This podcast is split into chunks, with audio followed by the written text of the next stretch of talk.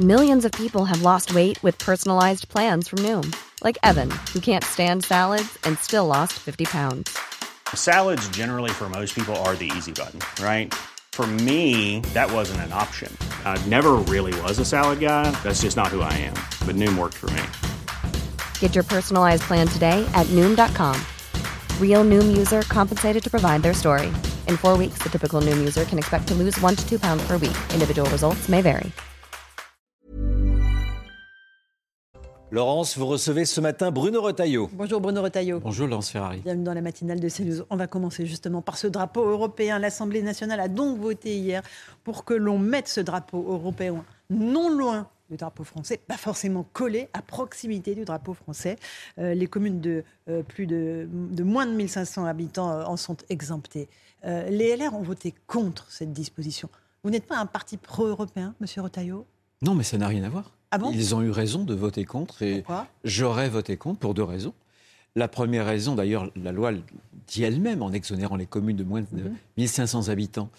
Euh, C'est 70% des communes en France. hein. exactement, exactement. Alors ça veut dire quoi? Ça veut dire simplement qu'il faut arrêter d'embêter les maires. Vous savez que depuis le début du mandat, à mi-mandat, il y a 1000 maires en France qui ont démissionné. Ils n'en peuvent plus. On parle du maire de Saint-Brévin pour d'autres raisons. Parce Est-ce que je veux dire que voilà. arrêtons de mettre des contraintes euh, sur les maires Ça, c'est la première raison. Et d'ailleurs, en exonérant 70 ou même plus euh, pour Pour des raisons communes, financières. pour des raisons, oui, bah, donc ou bien c'est une bonne chose et on le fait pour toutes les communes, D'accord. ou, ou alors on n'agit pas à moitié. Deuxième raison, c'est qu'on n'a qu'une seule patrie. Ça n'exclut, Mhm. c'est la France. Mhm. Ça n'exclut pas une solidarité européenne. Et je suis européen. Ce que je veux dire aussi, c'est que la Constitution française, elle parle de quel drapeau? Elle parle Mhm. du drapeau tricolore, article 2, bleu, blanc, Oui. rouge, comme Mhm. emblème de la France, Et quelle monnaie de la a République. On a le franc comme monnaie, monsieur Retailleau? Pardon? On a le franc comme monnaie ou pas? Et on a l'euro. On a l'euro. On a l'euro, mais Nous bien sûr que l'on partage, puisqu'on a une patrie, mais l'Europe n'est pas notre patrie. Euh, les morts pour la France, un drapeau, vous savez que c'est un emblème, c'est un Mhm. symbole. Oui. Le symbole aussi, c'est un linceul. Le linceul où repose, euh, dans notre mémoire, dans cet espace symbolique, les morts pour la France. Donc il y a la patrie, il y a la France, et, et puis il y a l'Union européenne. C'est un peu comme une langue. Ça veut dire que ce drapeau européen, il, il ne représente rien, il est Mais si, mais je vais vous dire, c'est un peu comme une langue. Euh, bien sûr que je suis favorable à ce qu'on apprenne des langues étrangères. Mais pour bien apprendre sûr. il faut bien posséder le français. Mais l'un n'empêche pas je- l'autre. Non. Ça n'enlève rien au drapeau français d'avoir le drapeau européen. mais je pense que aimons la France, aimons le drapeau européen, et je pense qu'on aimera d'autant plus facilement aussi ensuite l'Europe. Ne mélangeons pas tout. En- Encore un tout petit mot, il faut aussi, dans l'amendement, les amendements qui ont été votés, apposer la devise liberté, égalité, fraternité. Bon, c'est pas si mal. Afficher la déclaration des droits de l'homme à l'intérieur des mairies. Là Ça encore une déjà. fois. Ben voilà, non mais voilà, tout ne va pas non plus contre euh, la patrie. Voyez Non, mais c'est symbole. C'est un symbole Justement, et, c'est le symbole. Oui, mais parce que Renaissance porte une idée de l'Europe que je ne porte pas. Ils veulent une Europe fédérale qui, euh, en réalité, effacerait les États-nations. Ce n'est pas notre modèle. Je pense qu'on peut parfaitement avoir des États-nations. La France, nous y sommes viscéralement attachés. C'est notre patrie. Et puis, non pas une fédération, c'est-à- c'est-à-dire un super-État étatique, Mhm. un super-État fédéral, mais une union, justement, euh, resserrée entre des gouvernements, des États. C'est comme ça qu'on trouvera l'Europe puissance. C'est-à-dire que vous, au Sénat, vous allez voter contre euh, cette proposition? En tout cas, je me prononce à titre personnel, on n'en a pas encore parlé dans mon groupe. Mais ce sera plutôt contre, puisque vous avez les Oui, LR ont voté oui. contre à l'Assemblée. On voit mal comment le. Oui, alors il nous arrive- Ça a pu arriver. ça a pu arriver quelques dissonances, mais a priori, vous ne n'adopterez pas cette idée. Emmanuel Macron veut réindustrialiser la France. Aujourd'hui, il va présenter un grand plan. Il réunit des chefs d'entreprise. Il y aura le sommet de Choose France euh, lundi. Il se met en première ligne sur les questions économiques. Il a raison. Oui, non, mais il a, il a raison. Il a d'autant plus raison qu'on est de tous les pays européens, le pays européen précisément, qui s'est le plus désindustrialisé. Le plus désindustrialisé peut-être avec la Grèce. On a désormais une industrie qui pèse autour de 10% des salariés, de la valeur ajoutée. Et ça, c'est terrible. Pourquoi c'est terrible? Parce que en désindustrialisant, euh, finalement, et en tertiarisant notre économie, on a remplacé des bons salaires, parce que dans l'industrie, il y a beaucoup de productivité. Et la productivité vous permet de payer mieux. On a remplacé des salaires autour de 52, 3 000 euros par des salaires, justement, dans les services, où il y a beaucoup moins de productivité, autour de hum, 30 000 euros, même, voire moins. Et c'est ce qui ce polarise. il ne date pas d'Emmanuel Macron, Bruno Retailleau. Non, c'est ce que je dis. Ah, c'est ce que j'ai dit. Euh, il y a une faute, quinquennats, il y a des une faute quinquennats, européenne d'ailleurs. Il y a une faute européenne.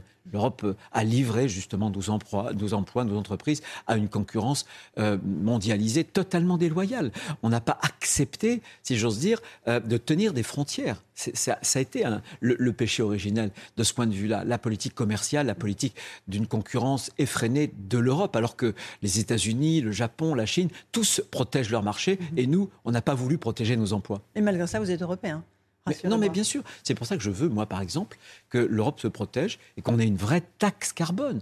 Euh, ça sert à quoi de faire venir des, des voitures électriques euh, à plein cargo qui viennent de Chine, qui font, euh, pas le tour du monde, mais qui font des milliers, des milliers, des milliers de kilomètres avec une empreinte carbone qui est terrible. Donc protégeons-nous et instituons une sorte de droit de douane qui ne dirait pas son nom, qui serait une taxe carbone pour taxer euh, les produits qui viennent de pays qui ne respectent pas, par exemple, les accords de Paris. Mm-hmm. La réindustrialisation, c'est quelque chose du long terme, évidemment. Bien sûr. Recréer des chaînes de production en France, il faut du temps. Et ce n'est pas évidemment d'un claquement de main qu'on va réussir. Non, mais bien sûr. Mais moi, je, me réjouis que le président de la République se mobilise sur ce front-là.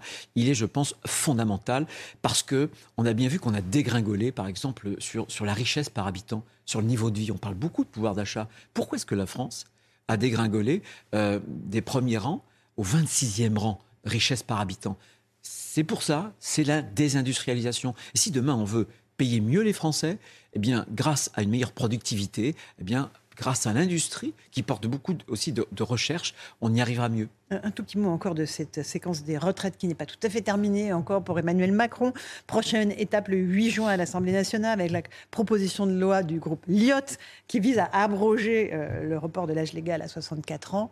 Euh, que vont faire les LR euh, à l'Assemblée les LR si le texte arrive au Sénat ensuite Alors au Sénat, je peux vous dire ce qu'ils feront. Ils ont été clairs, nous avons été clairs et nous avons voté cette réforme parce qu'elle était nécessaire. Il ferait que le groupe Lyotte et les autres m'expliquent comment on va résoudre le problème qui se pose à nous dans les dix prochaines années.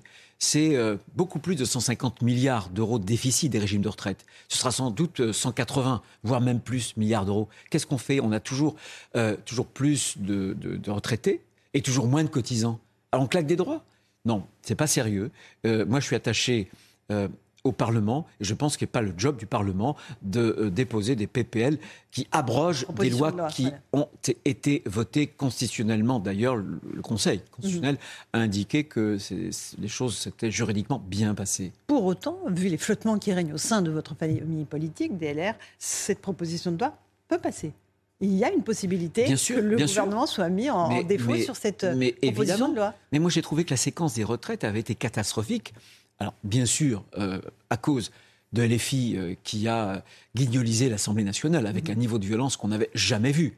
Voilà, et qui appelle d'autres violences d'ailleurs. La violence verbale, c'est toujours l'antichambre, le prélude de la violence ensuite physique. Mhm. Mais on a entendu un, élu euh, FI euh, clamer, euh, chanter la décapitation d'Emmanuel Macron. Non, évidemment, la violence verbale, qui est la violence tout court, mais catastrophique pour nous aussi. Comment, comment des élus LR qui ont soutenu, et, depuis des années et des années, l'augmentation de, de l'âge légal, de départ à la retraite, peuvent-ils se rétracter tout à coup? C'est incompréhensible par rapport aux Français. Donc je pense que moi, il faut qu'on ait une ligne, il faut qu'il y ait une clarté, une cohérence. C'est la cohérence qui peut l'emporter en politique. Et j'appelle mes amis justement à ne pas voter ce texte de loi. Et s'ils le font, est-ce qu'il faut exclure ceux qui, comme Aurélien Pradier, ont déjà voté non euh, la dernière fois? Il faut, il faut les virer ou pas? Il y a deux choses. Euh, les députés, ils ont un droit de vote. Il peut y avoir, sur un texte en particulier, il y a des textes qui vont venir qui euh, engagent. On va parler de l'immigration là. Bien sûr, qui, sont importantes. Mais quand vous avez, par exemple, euh, les noms que vous avez cités, des gens qui. Pradier. Exactement. Vous avez du mal à dire son nom? Non, non, non, je, peux le prononcer devant vous si vous voulez. Simplement, quand, je constate que, en réalité, ces gens poursuivent une trajectoire personnelle. Et donc, dans cette trajectoire personnelle, il y a une tactique qui consiste à être dissonant. Parce que dans l'univers médiatique, la dissonance, ça paye. Ça vous fait remarquer. C'est un cré existentiel qui vous permet de dire j'existe. Mais quand, sur chaque texte, cette dissonance se reproduit, alors je crois que euh, il faut soulager ces gens-là et il faut leur permettre de quitter le groupe ou, le parti, bien sûr, parce que quand on est faible, il faut être fort sur les convictions. Mhm. Hier, dans un grand parti, on pouvait avoir ces dissonances et ça ne prêtait pas conséquence. Aujourd'hui, ça va nous tuer, c'est tout. Donc il faut choisir la vie ou la mort, euh, la cohérence. a la main qui tremble? Eh ben, J'appelle Eric à ce que la main ne tremble pas. Voilà. Ok. Euh, les dissonances, vous allez à nouveau les avoir sur la loi immigration. Alors, on va déjà parler du gouvernement euh, qui a changé de pied euh, tout d'un coup. Il ne voulait pas de loi sur l'immigration avant l'automne. Et puis, patatras, finalement, ça sera avant l'été. il y a des dissonances là aussi au sein des LR. Mais est-ce que. Non, il n'y a pas vraiment de cause- dissonance. Non, il n'y a pas. Non. Sur ce sujet. Si. Oui. Vous êtes d'accord avec le, Le même. référendum que propose Le- Aurélien Pradier? Ben, je ne peux pas être d'accord, puisqu'il Bon, est inconstitutionnel. il est inconstitutionnel. Amateurisme. Puisqu'il propose, parce que l'article 11 de la Constitution, qui contient, vous savez, le RIP, le référendum d'initiative partagée, ne peut se dérouler que sur quelques sujets, l'organisation des pouvoirs publics ou les réformes économiques et sociales et environnementales, l'immigration, ça n'est ni l'un ni l'autre. En tout cas, sur ce texte sur l'immigration, est-ce que c'est la pression des LR qui ont dit quoi qu'il arrive, Bien nous, sûr. on va poser des textes Bien sûr. avant le mois de juin qui a un peu forcé la main Mais, du mais gouvernement bien sûr, mais, mais c'est incroyable. Mais vous vous rendez compte que sur l'immigration, ça fait depuis plus d'un an qu'on en parle. C'est un texte qui était programmé, reprogrammé trois ou quatre fois déjà. Il a été ensuite, il devait être saucissonné. Ensuite, le président de la République dit non, non, ça va passer avant la fin de l'été. La première ministre dit l'inverse. Et désormais, ça devrait passer au Conseil des ministres de juillet. Mais, mais c'est incroyable. Vous vous rendez compte? Ça veut dire quoi ça? Ça veut dire que, ça veut dire que la Macronie n'est pas à l'aise avec l'immigration. Ça veut dire que l'incohérence et la division est dans leur camp, tout simplement. Ce texte ne passera pas sans usage du 49.3 à l'Assemblée nationale. Pas pour des divisions qui pourraient concerner LR. En dehors de Aurélien Pradier, je veux dire, on, est assez unis. D'ailleurs, on a décidé avec euh, Éric Ciotti et puis Olivier Marlex de présenter deux textes, une loi ordinaire, une loi constitutionnelle. Il n'y a pas de problème. Le problème, il est justement dans la Macronie. Il y a une aile gauche qui ne veut pas entendre parler euh, de moins d'immigration. Pour eux, ils en sont restés à ce que l'immigration soit une chance pour la France. Non. L'immigration n'est plus une chance pour la France et il faut réduire drastiquement les flux migratoires. Il faut arrêter le chaos migratoire qui mènera sinon à une guerre civile. Est-ce que euh, vous euh, pensez qu'il y aura des concertations avec Gérald Darmanin sur ce texte? Est-ce que les LR sont enclins à dire, voilà, nous, sur telle proposition, si vous la mettez dans le texte, on le vote? Ah non, mais euh, moi je l'avais déjà vu, Gérald Marmin, pour un, des anciens textes. Je lui avais dit, par exemple, très clairement, que si euh, il y a toujours des appels d'air, si on crée de nouveaux appels d'air massifs, la régularisation massive, par exemple, des, clan- des clandestins sur les métiers en tension, c'est niette. C'est pas possible. On a déjà 500 000 immigrés aujourd'hui sans emploi qui pointent à Pôle emploi. 500 000. On a 3 millions de Françaises et de Français. Voilà. On a 1,4 million de jeunes qui sont ni en emploi, ni en stage, ni en formation. Qu'est-ce qu'on fait d'eux? On capitule. Euh, euh, un sondage CSA pour CNews euh, publié euh, hier montre que 6 Français sur 10 sont favorables à la suppression du regroupement familial. Vous, vous êtes d'accord avec ça? Bien sûr qu'il faut réduire le regroupement familial. L'Allemagne l'a fait. Pas le pas Bah, le- parce pas le que parce qu'il y a un problème là encore de constitutionnalité, etc. Donc euh, il faut respecter un État de droit. Ceci dit, l'État de droit, il faut, je crois, le bouger aussi. C'est pour ça que nous on propose un référendum, mais il faudrait changer l'article 11, réviser la Constitution. Mais il faut que les Français si on veut vraiment que les choses bougent, c'est pour ça que nous allons déposer une loi euh, constitutionnelle. Si on ne touche pas la Constitution, si on ne donne pas la parole aux Français, euh, on ne fera pas avancer, on ne réduira pas justement les flux migratoires, parce que vous aurez une jurisprudence du Conseil constitutionnel euh, qui contredira le législateur. Il faut que la parole soit donnée au peuple. C'est la souveraineté populaire, c'est la source même de la démocratie. C'est fondamental. On veut la double peine. Un étranger qui commet un délit, un crime, c'est retour à l'envoyeur. Euh, on veut que les demandes d'asile, par exemple, soient déposées non pas dans le territoire français, mais à l'étranger ou euh, sur, les, sur la frontière. C'est ce que Joe Biden vient de proposer aux États-Unis. On veut aussi que l'aide médicale d'État soit considérablement réduite, changée en aide médicale seulement d'urgence. Il faut que la France se mette au diapason des pays européens.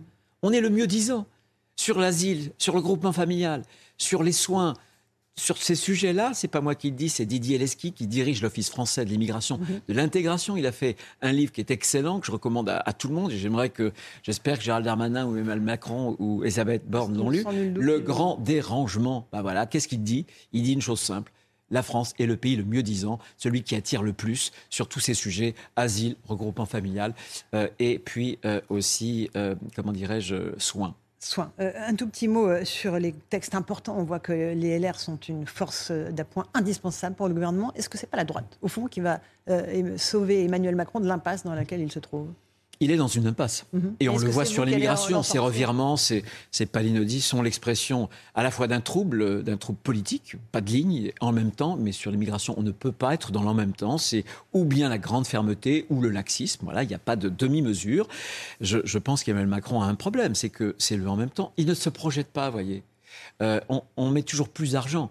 Quand on dit, quand Bruno Le Maire dit le quoi qu'il en coûte, c'est fini. Attendez, c'est faux. C'est de la com.